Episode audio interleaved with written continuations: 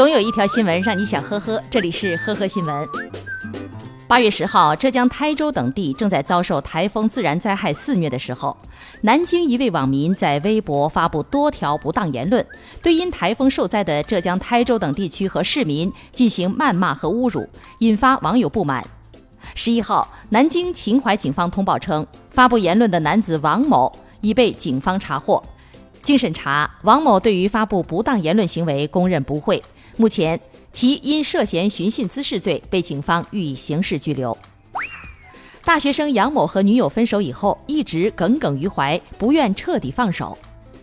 在得知前女友交了新男朋友王某后，就来到两人的学校找王某，还威胁王某与自己的前女友分手。今年三月，杨某纠缠不休，无奈之下，其前女友报了警。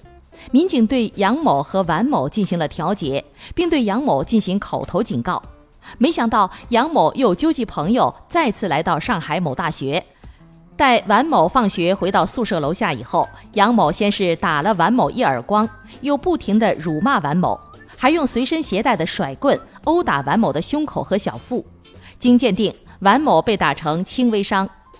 犯罪嫌疑人杨某持凶器随意殴打他人，致一人轻微伤，情节恶劣，其行为已触犯刑法，涉嫌寻衅滋事罪。六月二十号，法院依法判处杨某拘役四个月。八月六号，南京双闸派出所接到刘先生报警，称其手机上京东金融 APP 显示七月二十七号借款九千一百元，要求还款，但本人没有操作过，怀疑信息被他人盗用。客服也证实，如此操作不仅要盗用刘先生的京东账户，还要输入银行验证码，又不是其本人借款。民警断定，作案人应该是盗用了刘先生的手机操作的。果然，作案人系刘先生的同寝室同事谢某，两人是好几年的同事，在一起合租，长期生活在一起，互相知道手机密码。据谢某交代，盗用同事刘先生手机用以贷款，是因为自己花光了工资，又临近月底，已经没有钱去还那些网络贷款，遂动起了歪心思，趁刘先生午睡期间，盗用了他的手机进行转账。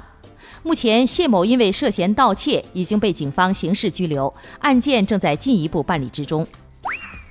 你哄得了我呀？七九年的，八三的也不像啊！你说八九年的，我还相信。